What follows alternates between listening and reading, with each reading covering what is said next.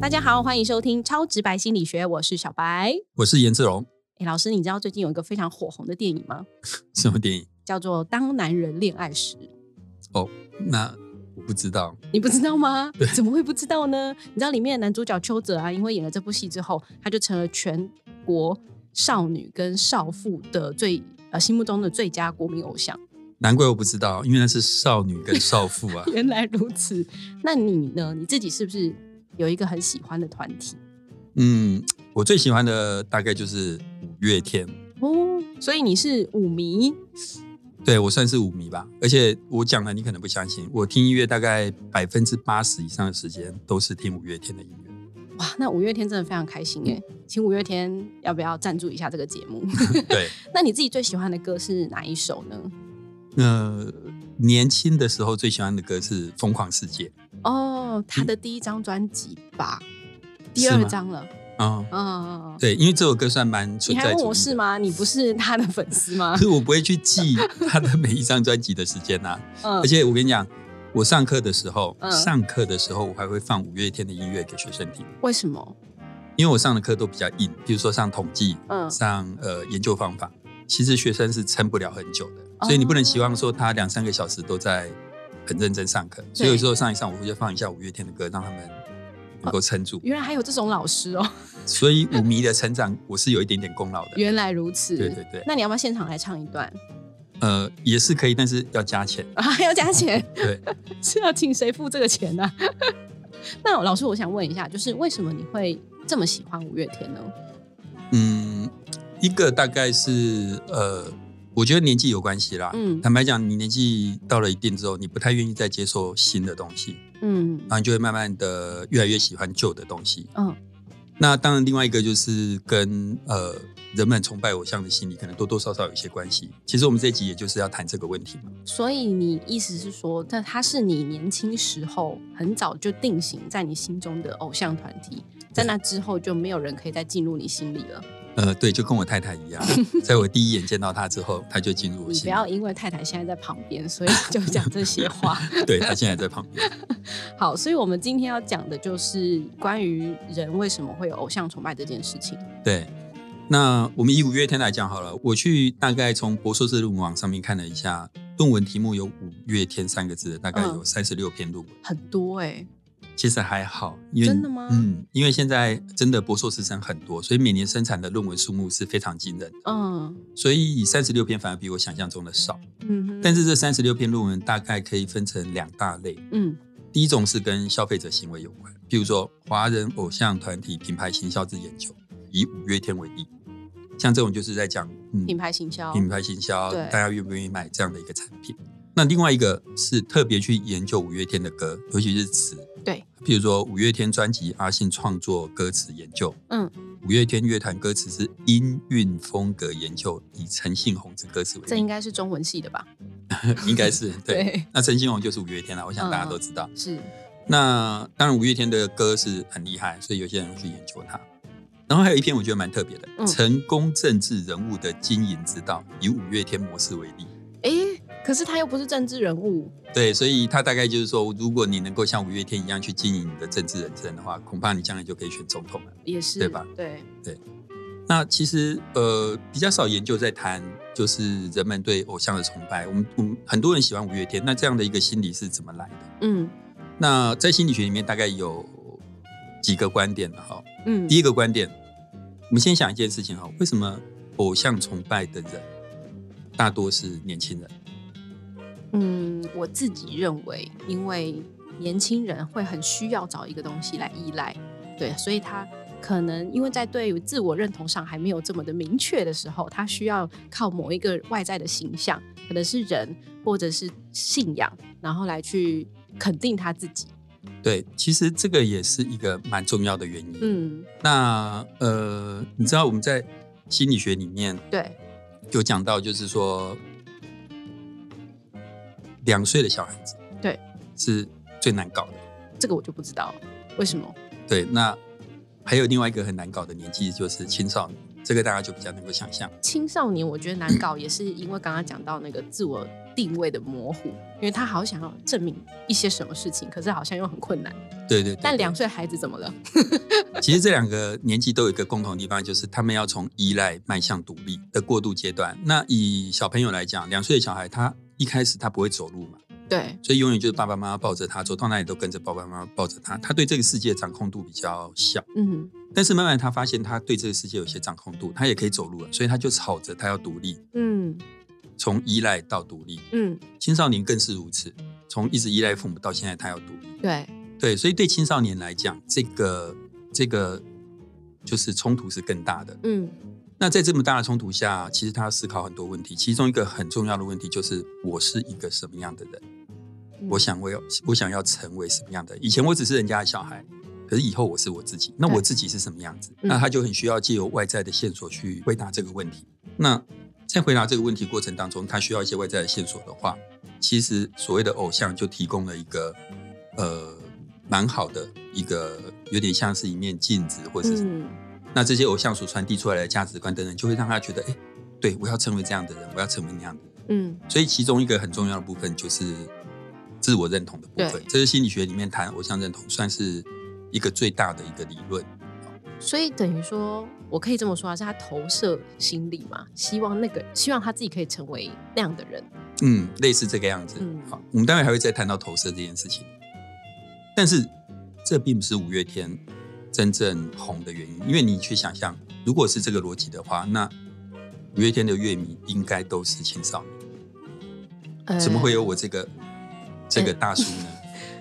因为我已经过了认同的阶段啦、啊大家都陪着他一起成长啊？你也曾经是那个年纪的人啊。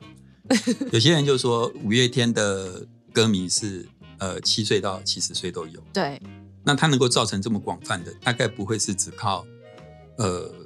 自我认同这个方式，所以可能还有一些别的原因。嗯，所以偶像崇拜其实除了自我认同之外，更重要的还有别的东西。对，还有别的原因。那嗯，我们来讲说，其实还有别的原因。那第二个原因可能很实际的一件事情就是性，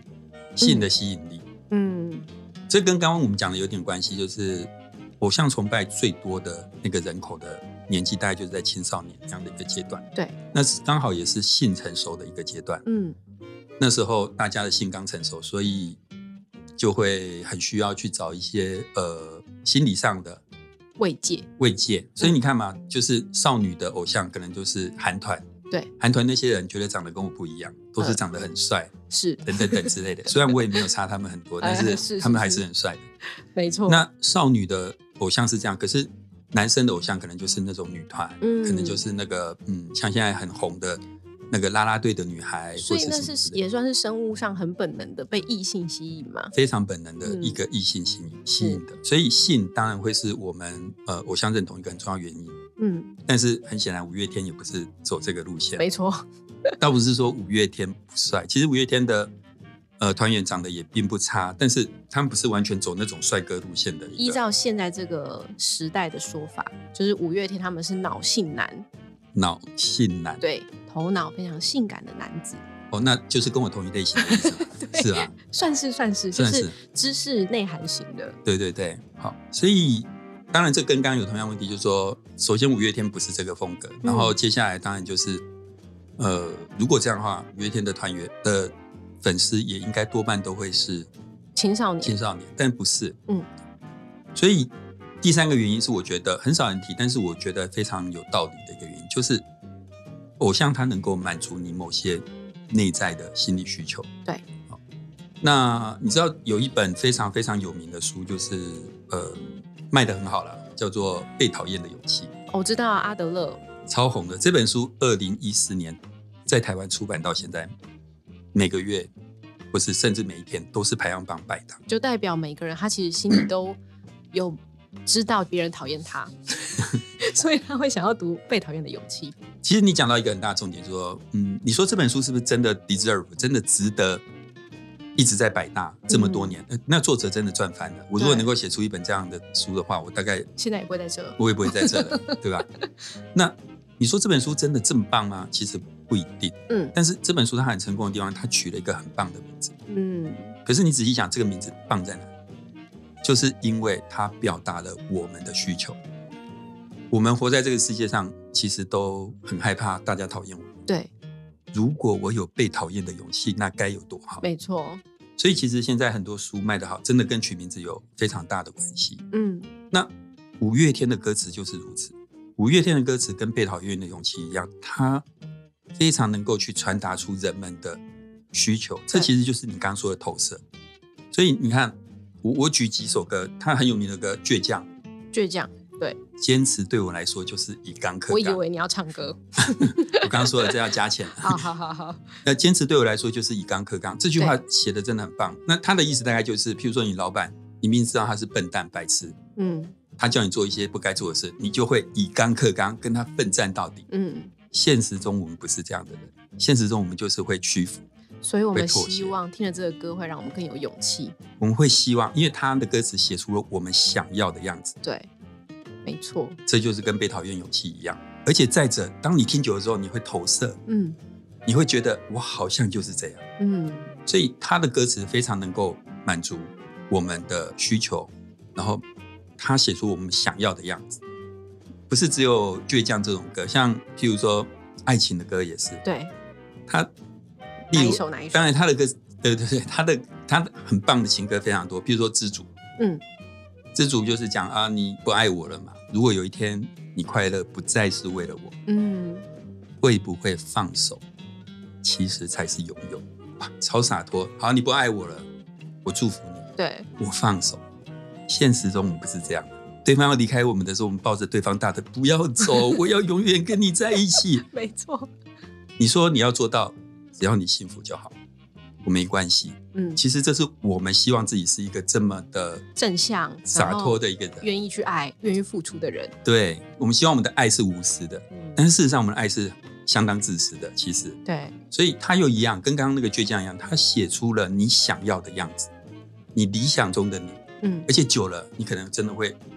会会说服自说己。服自己就是这样的人，，对，这就是投射。嗯所以简单来讲，我觉得五月天他有一个他的歌词的确是很厉害，但是他有一嗯个、他这个厉害真的是很大一部分就是来自于他写出我们的需求，让我们可以去投射我们的理想，而且久之甚至说服我们自己，我好像就是这样的人，那你就嗯变得更喜欢他。好像对蛮多歌词其实都是因为这样子会让更多人喜欢。没错，像我最近很喜欢的一首歌叫做《他们说我们是没有用的年轻人你怎么没唱？》，不好意思，要加钱。 哦，我知道你讲的这首歌，他们说我们是个没用的没有用年的轻人，年轻完全人是唱到你们的心里头，对,、啊，不对？然后就是说什么我们不会对那种我们虽然不公平不合理，可是我们也没有办法去反抗，我们就只喜欢小确幸这样的歌词。嗯对对对对对，我对我有看过那个歌词，那歌词也是写的很棒，是就是是但是这边就要讲到我们下一个讲的，你现在讲这个也跟我下一个要讲的有关。然后五月天，当然五月天的每个团员都很棒，但是他们里面当然很核心人物还是阿信，因为对大部分的词都是阿信写。没错，五月天的歌词有一个非常独特的地方，就是应该讲说阿信这个人有非常独特的地方，嗯，就是他有很强烈的同理心。他自己本身他自己本身，我猜想了，从他写的歌，我可以感觉到他是一个有很强烈同理心的人。我们刚刚提到嘛，五月天的歌迷从国小、中老年可能都有，对那是什么意思？ 那是表示他可以写出不同年纪人的心情。他不是只有写出他们说我们是个没用的年轻年人轻，人，他还写他们是说我们是没用的中年人，他们说我们是没用的，每个年纪他都写得到，这才是厉害。我现在就要特别提到五月天，尤其是阿信，他非常的有同理心。这个世界上有很多跟他一样天才的歌手、嗯写词的人，嗯，但你仔细去观察，多数写词的人，他们在年轻的时候会写出超棒的情歌，对，